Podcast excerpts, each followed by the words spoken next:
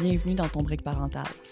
Ici, ce que j'ai envie de t'offrir à travers le podcast, c'est un moment juste pour toi. Un moment où tu peux enfin décompresser.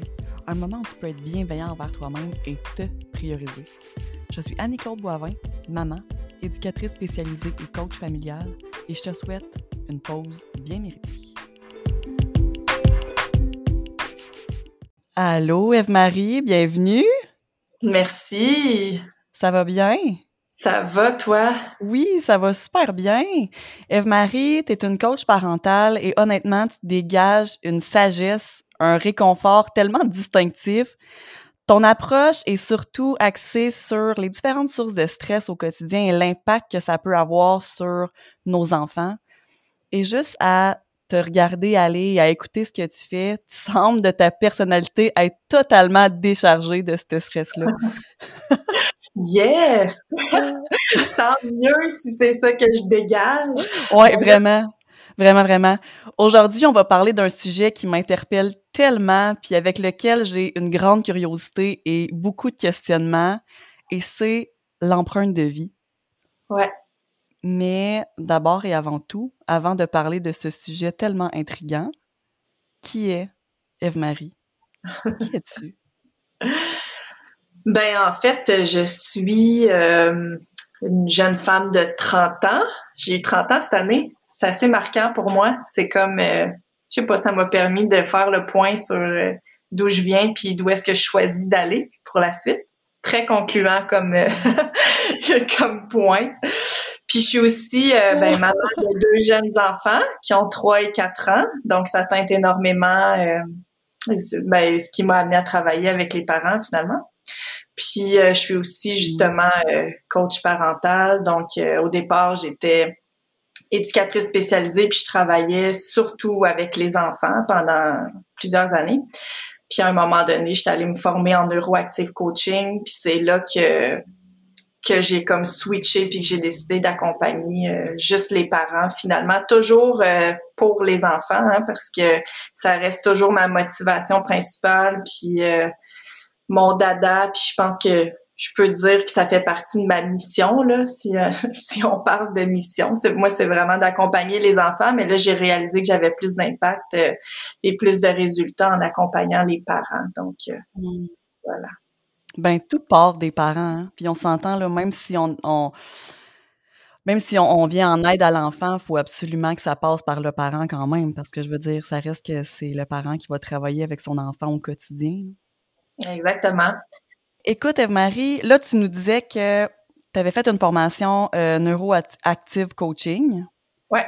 Où est-ce que tu as découvert justement cette formation-là, l'empreinte de vie? Comment c'est venu à toi finalement? Ben, en fait, euh, bien honnêtement, là, euh, ma mère a d'abord fait cette, cette formation-là en neuroactive coaching. Fait que c'est par elle que j'en ai entendu parler. Puis euh, je connaissais pas ça du tout euh, au départ. J'étais plus familière avec euh, l'approche de la PNL qu'on retrouve d'ailleurs beaucoup euh, dans le neuroactive coaching, là, les programmations neurolinguistiques. La majorité des outils qu'on utilise, c'est ça. Et je suis allée à une journée découverte parce que ça m'intéressait. ma mère avait réussi à, piquer ma curiosité, puis je voulais en savoir plus. Puis ce que j'ai aimé à cette journée découverte-là, en fait, c'est tout l'aspect scientifique de la formation. Euh, puis j'ai toujours eu ça, en fait, dans mes dans mes choix de formation. Euh, j'ai commencé avec l'éducation spécialisée.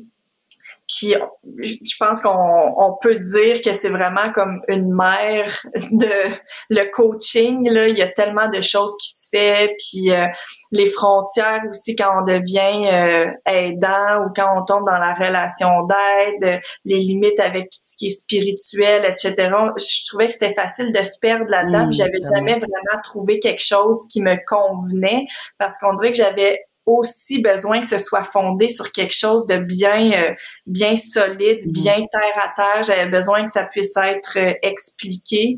Euh, bien sûr, je faisais confiance, mettons, à mon intuition à mes ressources internes, mais j'avais pas envie que mon approche soit basée uniquement là-dessus, que ça, ça vienne comme appuyer une base solide. C'est ce que j'ai retrouvé dans le neuroactive coaching finalement. grâce à, toute l'information scientifique qui supporte l'approche. Puis c'est ce qui fait que j'ai suivi cette formation-là qui est donnée par l'Institut Biocoaching par Julie Lemieux et Claude Vallière. Puis c'est eux aussi qui donnent des séminaires sur l'empreinte de vie, entre autres. Euh, ils donnent toutes sortes d'autres séminaires, là, mais c'est là que, que je me suis familiarisée avec ce, ce sujet-là. Je trouve ça tellement fascinant, puis en même temps, comme tu dis, c'est ça nous permet d'avoir un concret dans ta façon d'expliquer, dans tes interventions, dans tout est tout va être beaucoup plus clair, je crois, et non seulement juste partir d'un ressenti et d'une ton bien-être intérieur finalement là. Puis j'enlève rien du tout à, ceux que ceux qui sont qui sont beaucoup plus euh, basés sur le spirituel ou quoi que ce soit là. Euh, rien rien rien du tout à ça. Ça l'amène simplement à une notion plus euh, plus concrète aux personnes qui en ont besoin de, de cette solidité là, de cette base là dans leurs dans leurs interventions, dans leurs approches. Mais quelle est l'empreinte de vie? Là, c'est la question qui tue, bien honnêtement. j'ai lu un peu sur le sujet et je suis tellement fascinée. J'ai juste à en lire un peu, je fais comme oh my god, j'ai tellement hâte à cette entrevue-là. je pense que je vais en apprendre beaucoup sur moi, assurément. Fait que sans plus tarder, Eve-Marie, c'est quoi l'empreinte de vie? Je prends une gorgée de café en t'écoutant. L'empreinte de vie, il y en a qui vont l'appeler aussi euh, l'empreinte de naissance. Je pense qu'il y a quand même euh, plusieurs personnes qui ont enseigné cette approche-là ou qui ont donné euh, de l'information sur sur ce que c'est puis qui l'appellent de différentes façons. Moi, je l'ai appris comme l'empreinte de vie. Puis en fait, ce sont tous les stress qui sont vécus pendant la période qui entoure la grossesse. Fait qu'on va jusqu'au moment de la conception, puis des fois même un peu avant. Euh, jusqu'à euh, un an après la naissance. Puis euh, des fois, on revient avant la conception, puis je vous explique pourquoi. C'est que, par exemple, si je vis un moment marquant, puis que pas longtemps après, j'apprends que je suis enceinte, par exemple, ben le moment marquant, ce que j'ai vécu, ça, il y a de fortes chances que je le porte encore au moment de la conception et peut-être même pendant la grossesse. Donc c'est pour ça qu'on va retourner jusqu'à même avant la conception pour vraiment voir euh, qu'est-ce qui s'installe, de quoi le bébé est imprégné finalement, euh, parce que c'est là que son cerveau va se construire, que les programmations dans son cerveau, que les circuits neuronaux vont se mettre en place. Et euh, c'est euh, la partie du cerveau euh, qui gère la survie, euh, qui est l'amygdale cérébelleuse, qui, qui, qui va prendre ces informations-là puis mettre en place des, des programmes d'adaptation. Donc, dépendamment des stress qui ont été vécus dans cette période-là, ben l'enfant, pour s'adapter le mieux possible à l'environnement dans lequel il va naître, mais il va mettre en place toutes sortes de programmes d'adaptation qu'on appelle. Euh, puis là, ça peut se manifester par des comportements, par des maladies, par des réactions, par des allergies, par toutes sortes de trucs finalement. Et c'est toujours relié à des stress bien, bien, bien précis euh, qui ont été vécus euh, pendant cette période-là. Ce qui fait que euh, une maman qui vit un type de stress, ben son bébé, euh, pour s'adapter à l'environnement, il va développer, mettons, euh, je sais pas, il, va pleurer beaucoup. Puis un autre enfant va vivre un stress, puis il va faire, je sais pas, des, des, crises par exemple, ou bien il va développer une allergie aux arachides, ou tu sais comme c'est vraiment très variable, oh, toujours relié à un stress très précis. Là. Il n'y a rien d'anodin. Ça l'appuie vraiment le, le pourquoi du comment des choses, finalement. Là. Exactement. Puis cette approche-là se base sur toutes les, toute la biologie, finalement, l'évolution, les, gènes, l'épigénétique, euh, la généalogie, euh, la, les neurosciences. Euh, fait que c'est différentes sciences qui se rejoignent tous ensemble puis qui expliquent la même chose, chacune à leur façon finalement. Euh, puis ça revient toujours pas mal au même, là, que ce qui est vécu, ça a de, une grande influence euh, sur euh, ce que l'enfant va manifester par la suite. Et ça fait longtemps hein, qu'on sait que les stress qui sont vécus ont un impact. Là, je veux dire, ça date pas d'hier, ça, mais de mm. savoir quel stress plus précisément donne quoi, ben là, ça devient intéressant. Puis avec la science de l'épigénétique, on se sort aussi un peu parce que quand euh, quand on, a, on a découvert la génétique, euh, ça a créé comme euh, une, une génération, on va dire, de j'ai envie de le dire comme ça, même si c'est un peu choquant, mais de victimes, dans le sens où pendant longtemps, on a justifié tellement de choses en disant mais c'est génétique, c'est génétique, comme si génétique équivalait à il n'y a rien à faire. Alors que c'est pas tout à fait ça que ben que moi j'ai appris c'est pas du tout ça que j'expérimente non plus. C'est-à-dire que la plasticité euh, on la retrouve au niveau du cerveau on la retrouve dans les gènes on la retrouve euh, à différents endroits puis ça ça vient nous sortir de notre posture de victime finalement parce que oui le stress a une influence mais quand on libère le stress euh, ben les programmes d'adaptation ils ont plus besoin d'être présents. Donc Oh, l'épigénétique, ce qu'elle va expliquer, c'est qu'effectivement, tout est tout est génétique, tout est génétique. Donc euh, là, qu'on arrête de s'en faire avec euh, avec cette affirmation là. C'est vrai, euh, mais ce qui fait qu'un gène va s'activer ou non, ça va dépendre de le stress qui correspond à ce gène-là. Est-ce qu'il a été vécu ou non? S'il n'a pas été vécu, ben le, le gène ne s'activera pas. S'il a été vécu, il va s'activer dans le but de s'adapter pour la survie. Puis à partir du moment où euh, le stress n'est plus présent, eh bien le, le, gène se désactive. Il reste quand même présent dans le corps. Là, je veux dire, euh, on en a accumulé beaucoup de gènes et d'informations avec le temps, toujours dans le but de s'adapter quand on fait face à, à, des stress. Donc, euh, ils sont là, puis c'est ce qui explique aussi qu'il y a des enfants, par exemple, qui vont avoir un TDA, euh, X nombre d'années dans leur vie, puis à un moment donné, ben, oups, euh, le stress il est plus là, puis le TDA non plus. je me sens Ou bien euh, quelqu'un qui vit... ouais, c'est ça, ou une allergie qui est là, puis à un moment donné, oups, on n'est pas capable de l'expliquer, puis là, je mets des guillemets, mais elle disparaît ou euh, un enfant a un comportement super répétitif puis intense, puis à un moment donné, il n'a plus ce comportement-là, ben c'est parce qu'on est en constante évolution. Puis avec l'empreinte de vie, on peut euh, expliquer tout ça. Ça met beaucoup de sens. Ça enlève beaucoup de culpabilité. Ça donne énormément de pouvoir. Souvent, les parents ont l'impression que c'est de leur faute si l'enfant a tel comportement ou si l'enfant a agi de telle façon, puis on mais de se dire justement que non non non regarde ça, ça fait ça fait quand même partie de, de la science, c'est comme ça, c'est prouvé, mais qu'est-ce qu'on peut faire maintenant pour euh, aller pallier à cette, cette problématique-là? Et ça on va on va on va y revenir un peu plus tard, mais quelles sont disons les les les problématiques majeures qu'on peut retrouver entre autres là euh, quand on quand on creuse dans notre empreinte génétique? Ben il se trouve de tout en fait. Euh, puis comme je disais tantôt, tout est génétique. Fait qu'on retrouve euh, toutes sortes de bons programmes.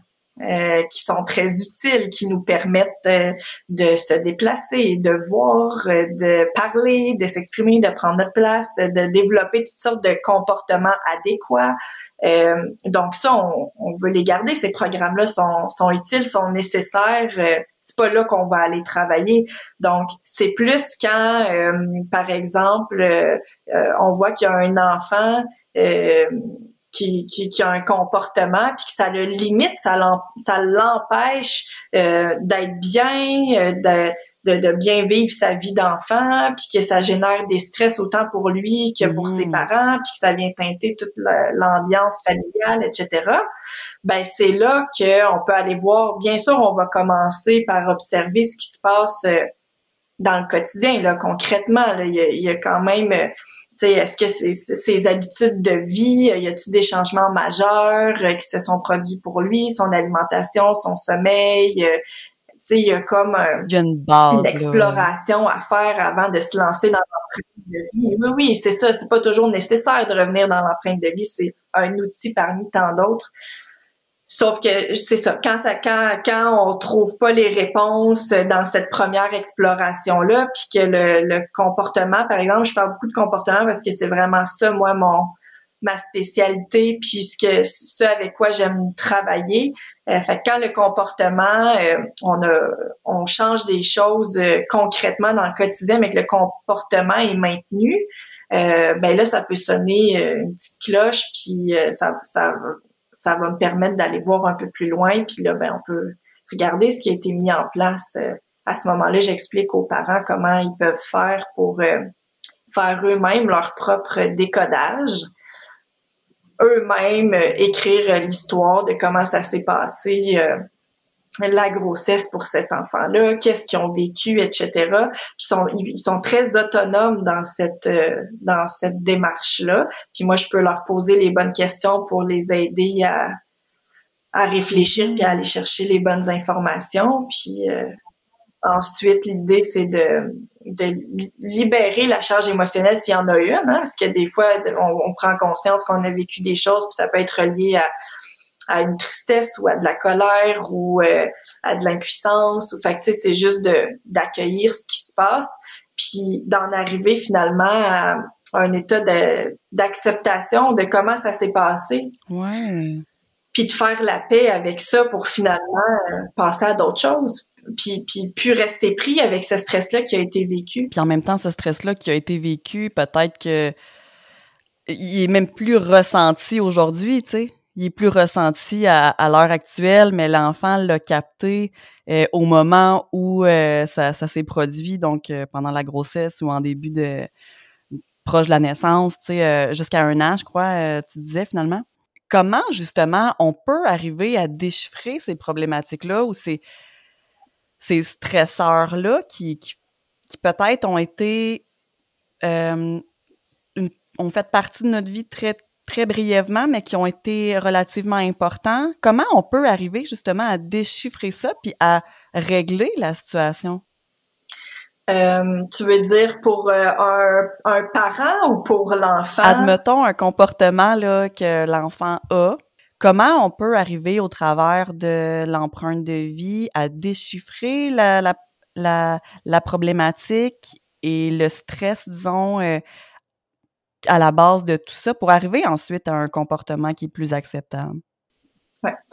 Euh, ben en fait déjà c'est ça quand j'ai fait le quand j'ai participé au séminaire sur l'empreinte de vie ben c'est sûr que j'en ai appris énormément sur euh, les bons liens à faire hein euh, je veux dire puis il y a toujours une logique biologique et c'est cette logique biologique là qu'il faut connaître pour pouvoir faire les bons liens puis on va dire, euh, déprogrammé, tu sais. Euh, donc là, il y a des notions à aller chercher ou justement les parents souvent qui viennent vers moi, euh, ben moi je peux leur donner cette information là, tu sais pour qu'ils puissent faire les bons liens puis qu'ils puissent faire leur travail de leur côté. puis donc, ils pourraient aussi participer au séminaire. mais quand je parle de logique biologique, je vais te donner un exemple très concret. Par exemple, un enfant qui fait beaucoup de crises de colère euh, à répétition, puis là les parents ils savent plus quoi faire, puis ben c'est arrivé très souvent que l'enfant exprimait finalement une colère qui n'était pas exprimée euh, par son parent, tu sais, par la maman très souvent. Euh, ceci étant dit, les papas aussi, hein, quand ils vivent des stress, ça a une influence sur les enfants. Sauf que euh, quand c'est pendant la grossesse, euh, ça, reste que c'est à travers le regard de la maman que l'information est envoyée dans. par la Donc même si le papa vit un stress, oui, la maman a quand même euh, une, une, grande part de responsabilité, si on veut, biologiquement parlant, là, dans la transmission de, de cette information là. Et et c'est ça, donc euh, ça a pu se programmer, on va dire, pendant la grossesse si la maman elle a vécu une grande colère que soit elle n'a pas été en mesure d'exprimer, soit elle l'a exprimé euh, mais euh, elle s'est pas sentie entendue ou qu'elle a vécu beaucoup de culpabilité par rapport à sa colère. Ça, j'ai déjà vu ça. Une maman qui a été beaucoup, beaucoup en colère pendant sa grossesse, puis étant donné qu'elle était quand même consciente que c'est ce qu'elle transmettait à son bébé, elle vivait énormément de culpabilité, mais la culpabilité, elle vient comme figer, si on veut, le stress qui a été vécu. Au lieu de juste vivre la colère, puis accepter qu'on s'est mis en colère, puis que c'est pas la fin du monde. Hmm. Ben oui, puis qu'on passe à d'autres choses. Là, à ce moment-là, on vient de la libérer. La colère, on la maintient pas dans une culpabilité, puis dans un... Fait que le stress, il est libéré à ce moment-là. Donc, ça n'a pas de conséquences sur euh, sur le bébé. Mais si c'est pas vécu, que c'est ravalé, que c'est qu'on s'auto-juge par rapport à la colère qu'on vit, ben là, ça, ça vient comme s'ancrer, si on veut. Donc, le conflit, souvent, il est vécu pendant la grossesse ou autour de cette période-là. C'est à ce moment-là qu'on se dit que, que ça se programme puis ce qui mhm. peut se passer, c'est que soit le bébé il naît puis il manifeste déjà le stress, si ça a été vécu très fortement par exemple, ou si ça a été vécu par les deux parents, là on observe souvent que le bébé dès la naissance va manifester le, le programme d'adaptation. Euh, mais des fois, ce qui se passe, c'est que ça a été vécu, puis euh, ça va rester comme latent. Tu sais, le gène, il est présent, il est pas encore, mais il sait pas, euh, à la naissance, il est pas nécessairement euh, activé, on va dire, euh, mais il est programmé. Et donc, euh, dans le dans le, les ben, j'ai pas envie de donner une durée précise là, mais éventuellement, euh, il va y avoir un déclencheur. Donc, par exemple, la maman, elle pourrait revivre une autre euh, grosse colère et à ce moment-là la refouler ou se sentir coupable ou pas l'exprimer et euh, ça va venir déclencher euh, où l'enfant va vivre une colère, une première grosse colère, puis va se déclencher la réaction, puis le gène va s'activer, puis à partir de ce moment-là, il va se mettre à faire des crises, par exemple. Fait que ça, on peut observer ça. fait que c'est un peu... C'est assez, c'est assez complexe, donc c'est très complexe. C'est aussi le fait d'être, euh, je dirais, de. Tu sais, des fois, quand il y a des comportements qu'on se dit, ben voyons, je comprends pas comment ça se fait que mon enfant agit comme ça, j'ai jamais été comme ça, mon chum non plus a jamais été comme ça. Ça peut, ça peut venir, euh, disons, euh, répondre à ce genre de questionnement-là, dans le sens que des fois, on cherche, hein, on a besoin de chercher, on a besoin d'avoir la source, des fois, pour arriver à accepter certaines choses. Puis ça, ben, ça peut vraiment venir nous aider, je crois, à accepter justement le comportement de notre enfant ou accepter la sa, sa, teinte, la teinte qu'il a décidé de mettre à sa personnalité, j'aurais envie de dire, là, tu sais, finalement. Euh. mais c'est pas euh, ce que je comprends, c'est que c'est pas coulé dans le béton, dans le sens que oui, c'est dans les gènes, mais on peut quand même arriver à venir euh, régler la, la problématique. Ben oui, moi ce que j'ai vu euh, encore avec l'exemple de la colère par exemple, c'est qu'à partir du moment où la maman elle, prend conscience en faisant son décodage elle-même, elle prend conscience euh, effectivement qu'il y avait beaucoup de colère puis que euh, ben au lieu de l'accepter à ce moment-là, elle l'a refoulé ou qu'elle s'est pas sentie entendue puis finalement elle va réaliser que dans son présent apporte encore ça, que c'est encore un défi pour elle, par exemple, d'accueillir sa colère. Ben là, son enfant, lui, il, la manifestait pour elle. Euh, ben, à partir du moment où elle met en conscience, ben son regard peut changer par rapport à sa colère. Puis là, elle peut décider d'être d'être plus douce envers elle-même, puis lui faire une place à cette colère-là, puis de réaliser que finalement, c'est pas la fin du monde de se mettre en colère puis qu'on a, le droit d'être entendu quand on exactement qu'elle est utile. Mm. et ça aussi avec les, les outils du neuroactive coaching on peut poser des questions pour permettre à la personne de réaliser c'est quoi l'utilité d'une émotion par exemple ou de faire un processus d'acceptation par rapport euh, à une émotion qui a été mal vécue jusqu'à maintenant Puis, euh, puis à ce moment-là, ben la, la relation à l'émotion change complètement. Donc la personne est plus en stress. Ouais. Quand, elle, quand elle perçoit de la colère, quand elle a envie ou parce que son regard a changé complètement par rapport à ça.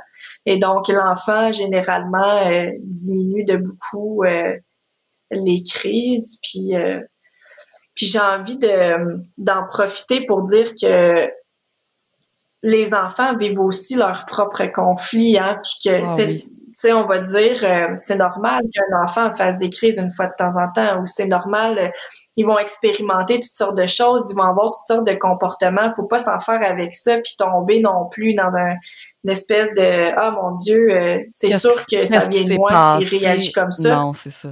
Ben non, c'est ça. C'est pour ça que la première étape, ça va être plus de voir qu'est-ce qui se passe dans l'immédiat pour l'enfant qu'est-ce qui fait que lui, il s'exprime de telle façon ou qu'il utilise tel comportement, puis de l'accompagner. Mais si on voit souvent un bon signe, ça va être comment nous, on se sent à l'intérieur de nous quand l'enfant manifeste un comportement.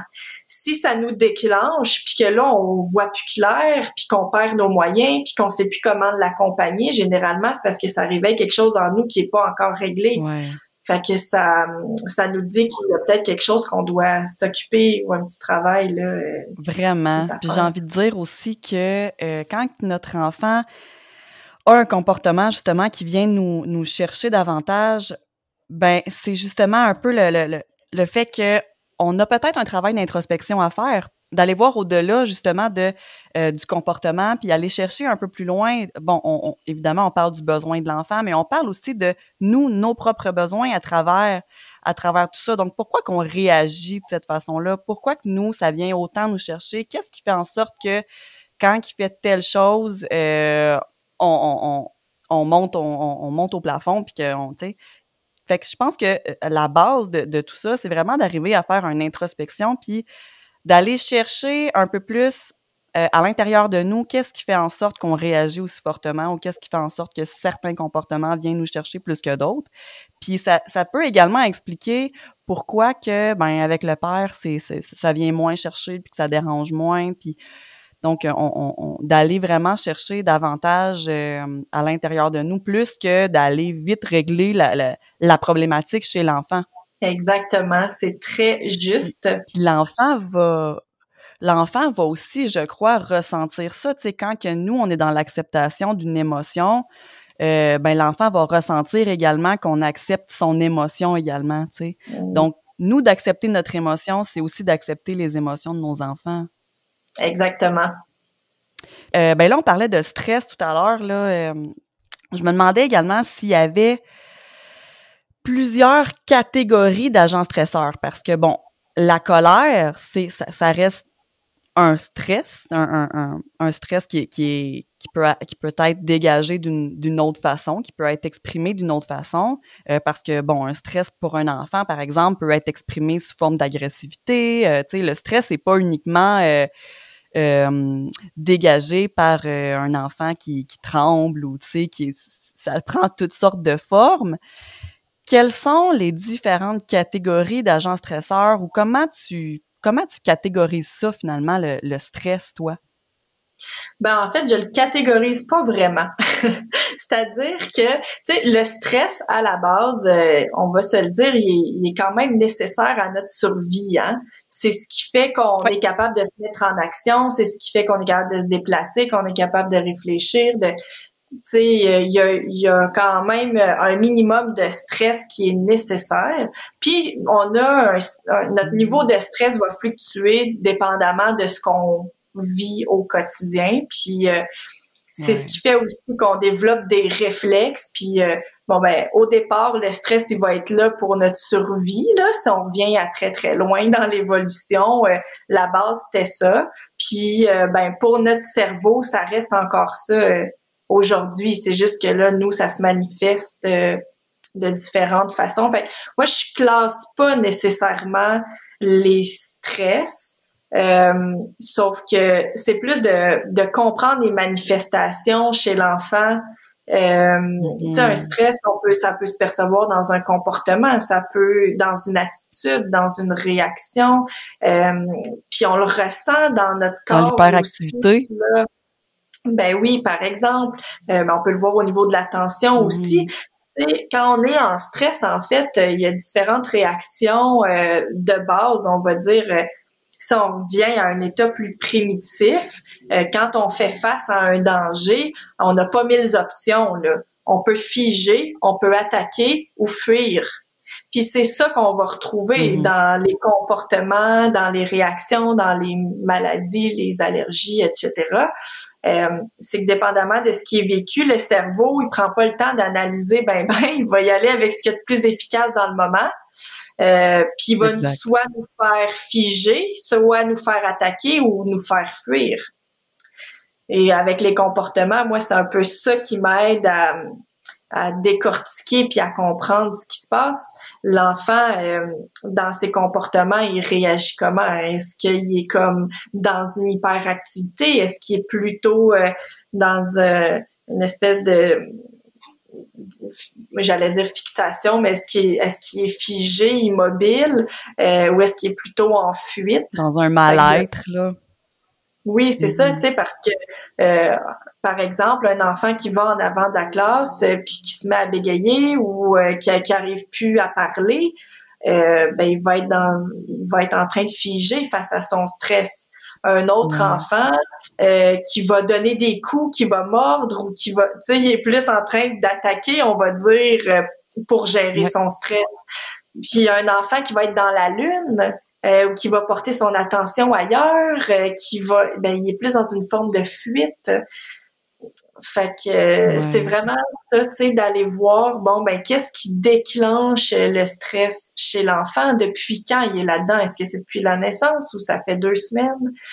Euh, qu'est-ce qui fait euh, augmenter ses comportements ou qui les fait diminuer? Tu sais, il y a vraiment à quel, à quel moment il, il vit tel, à quel moment il vit tel ou tel comportement qui va aussi nous aider à se dire, OK, bon, ben, est-ce que c'est sporadique? Est-ce que c'est, euh, pour qu'il y ait vraiment une récurrence finalement au niveau du comportement? Oui, oui. Puis les parents, ils savent quand il y a quelque chose de répétitif, puis d'insistant à un moment donné. Oui, euh, oui. c'est très clair pour eux, il n'y en a pas de doute. C'est comme ils sont plus capables, tu sais. Vraiment, vraiment. Puis comment est-ce que euh, nous, en tant que parents, comment notre je vais essayer de reformuler ma, ma phrase là, comment notre, notre notre stress peut jouer un rôle chez l'enfant, euh, disons, si on enlève euh, l'impact de l'empreinte de vie. Là. comment notre stress au quotidien peut avoir un impact sur l'enfant? Dans son comportement. Ce que j'aime expliquer, c'est un peu justement comment euh, le cerveau de l'enfant fonctionne. Puis, puis c'est vrai pour l'enfant, c'est vrai pour tout le monde. mais en fait, peut-être tu as déjà remarqué, hein, quand on est en stress, il y a plein de choses qui changent dans notre corps. Euh, la circulation sanguine s'accélère, euh, on a plus chaud, on dégage de la chaleur, euh, notre odeur corporelle elle change, nos micro-mouvements sont différents. puis des fois, on s'en rend pas compte parce qu'on est habitué de supporter cette, cette forme de stress, mais en fait, il y a des changements concrets physiques quand on est en surstress, on va dire. Puis le cerveau de l'enfant capte ces changements-là, capte les, la circulation sanguine, la chaleur. La subtilité. Oui, exactement, la subtilité de ces changements-là. Et va interpréter ça comme un danger potentiel. Et là, l'enfant va tomber en stress lui aussi parce qu'il doit s'adapter à en réaction. Ben oui. Donc là, ben il va être en stress pour être comme sur le même beat que son parent, puis être prêt à, à réagir adéquatement face à ce danger potentiel. Ben quand le parent il est plus en stress, ben l'enfant automatiquement n'est plus en stress non plus. Son cerveau capte que la voie est libre, que tout est beau, qu'il est en sécurité. Donc, euh, donc on a tout intérêt à s'occuper à mettre en conscience euh, ce qui nous stresse au quotidien, à s'en occuper pour libérer le surstress, puis permettre à nos enfants de d'être bien à leur tour. Vraiment, puis ça me fait vraiment penser, euh, ben en fait, ce que tu racontes, ça me fait tout simplement penser à la routine matinale, à quel point, tu sais, la majorité des parents vont me parler, par exemple, que ça va pas très bien l'habillement, que ça va pas très bien euh, brosser les dents, que, tout est ultra difficile. Puis la première chose que je leur demande, c'est comment toi tu perçois la routine, comment tu la vis toi en tant que parent, euh, parce que souvent même eux sont dans un état de bon ok j'ai pas le temps de manger, euh, vite vite vite faut que je me prépare, en plus faut que je me dépêche à habiller les enfants, donc ça déjà là tu as un stress qui se dégage, qui paraît, qui est automatiquement capté par ton enfant. Puis ton enfant, ben, assurément qu'il va être un peu réfractaire à tout ça parce qu'il va ressentir ce stress-là. Puis lui, tout ce qu'il veut, c'est continuer ce qu'il a à faire, c'est jouer, c'est s'amuser, c'est de ne pas être euh, confronté non plus à ce stress-là. Puis en sentant que le parent a euh, changé son ton de voix, a changé sa façon de marcher pour aller plus rapidement, l'enfant, il n'est pas nécessairement prêt à ça. puis il est pas nécessairement euh, dans ce mood-là. Fait que c'est c'est là que souvent la, guerre entre guillemets va commencer, c'est que ben l'enfant aussi va réagir à ce stress-là, puis va être également en état de, de stress, puis ben ça peut ça peut confronter assurément, tu sais. Fait que tout est dans la, la je pense que c'est dans la préparation, mais c'est aussi dans la vision du parent d'être déchargé, d'être prêt, d'être planifié, de se sentir euh, à l'aise le matin pour qu'ensuite l'enfant puisse ressentir la même chose, tu sais. Puis ça, là, je parle uniquement de la routine du matin, mais on s'entend que ça peut, ça peut être dans n'importe quel, euh, dans n'importe quel événement, dans n'importe quelle, quelle sphère de la journée finalement. Mais euh, c'est la même chose, je crois, pour l'heure euh, l'heure du dodo. Tu sais, un enfant qui a de la difficulté à s'endormir, euh, mais que le parent lui-même, c'est c'est un stress de, de, devoir endormir son enfant parce qu'il sait que ça va être difficile, parce qu'il sait que ça va être compliqué. Ben là, on part mal. oui, oui, c'est exactement ça. Puis ta question de demander, ben comment toi tu perçois ce moment-là, c'est très juste parce que c'est là justement qu'on voit comment, c'est quoi le regard du parent sur la situation. Puis c'est dépendant, dépendamment de, des lunettes qu'il porte à ce moment-là que ça va venir influencer comment il vit le moment. Et donc, ça va être en changeant son regard sur la situation qu'il va arriver à le vivre différemment. Puis ça, il y a juste lui qui peut le faire. Il y a juste le parent qui peut prendre conscience de c'est quoi mes besoins à ce moment-là, puis de quoi j'aurais besoin, puis qu'est-ce que je pourrais mettre en place pour me sentir bien, pour diminuer mon stress, puis être plus disponible pour mon enfant. Puis il y a des moments où on est plus limité, euh, mais cette liberté-là de choix, j'ai envie de dire, elle est toujours présente. Puis c'est à nous de la saisir. Puis ce qui me vient en tête, j'ai envie de donner un exemple bien concret parce qu'il y a beaucoup de parents qui vont dire euh, ouais mais je peux pas euh, puis là qui vont parler mettons euh, je sais pas tu sais ouais mais j'ai pas le choix tu sais euh, je, travaille à telle heure ou je fais telle affaire ou je suis monoparentale pressée là. c'est sûr. Puis c'est vrai que il y a des parents qui ont plus de défis d'autres là. On s'entend là-dessus euh, sauf qu'à un moment donné, euh, il y, a, y, a, y a des choses qu'on peut mettre en place, puis on le sait pas tout le temps. Des fois, on a l'impression qu'on est comme victime, mais ces choix-là, au départ, ce sont nous qui les avons pris. Fait qu'il y a tout un travail de responsabilisation à faire. Puis euh, si euh, tu t'intéresses euh, à ça, il y a un livre que j'aime beaucoup de Viktor Frankl, qui est un, un, psychiatre qui a connu les camps de concentration, qui a connu Auschwitz. Puis, oh, wow. Puis il en parle beaucoup de ça parce que lui justement, il a perdu sa femme puis ses enfants puis il a vécu dans d'atroces souffrances. Puis euh, il a découvert qu'en en donnant un sens aux choses, euh, on, on, on, peut les vivre de la façon qu'on veut.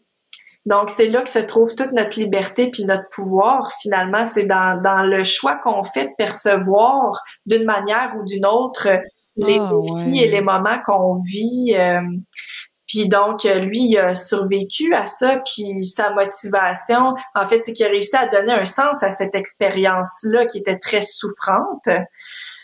pour rester en vie puis finalement s'en sortir puis partager son expérience. Il a écrit il a écrit un livre qui s'appelle euh, Découvrir un sens à sa vie euh, puis il a créé une approche qui s'appelle la, la logothérapie.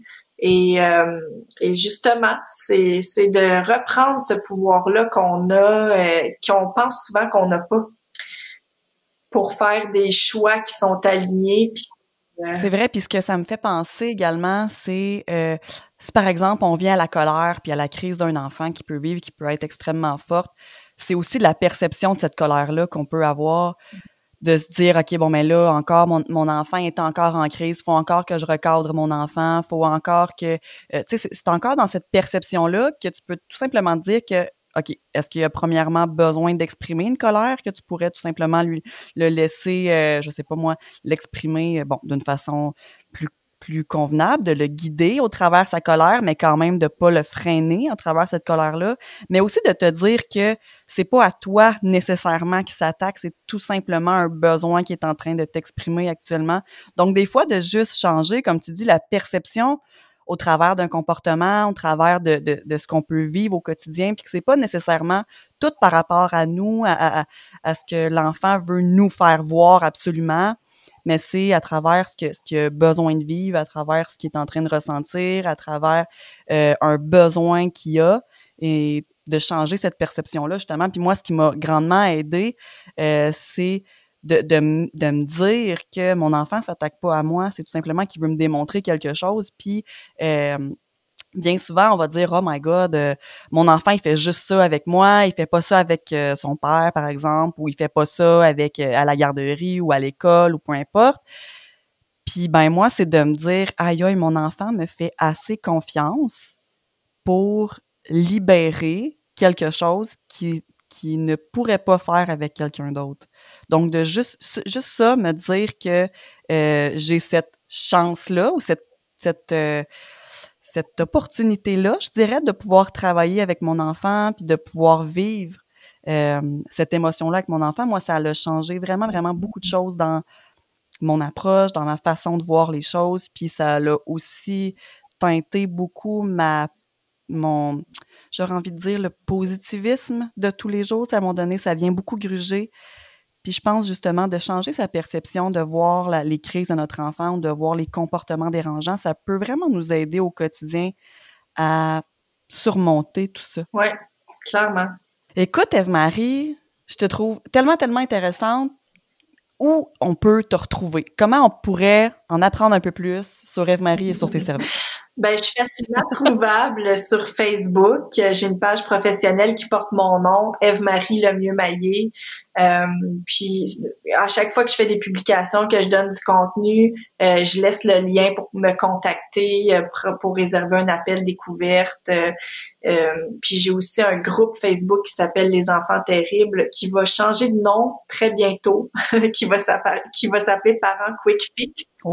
Donc peut-être rester à la okay, changement-là, mais en ce moment, il s'appelle Les enfants terribles et je donne beaucoup de contenu euh, sur les comportements pour mieux les comprendre, mieux comprendre les besoins des enfants, qu'est-ce qui est manifesté, comment on peut accueillir tout ça et euh, aux besoins, comment, quelles questions on peut se poser pour faire les bons liens entre euh, l'empreinte de vie, les stress qui ont été vécus, puis ce qui est manifesté euh, à travers les comportements de l'enfant. Donc, euh, c'est ça, beaucoup sur Facebook.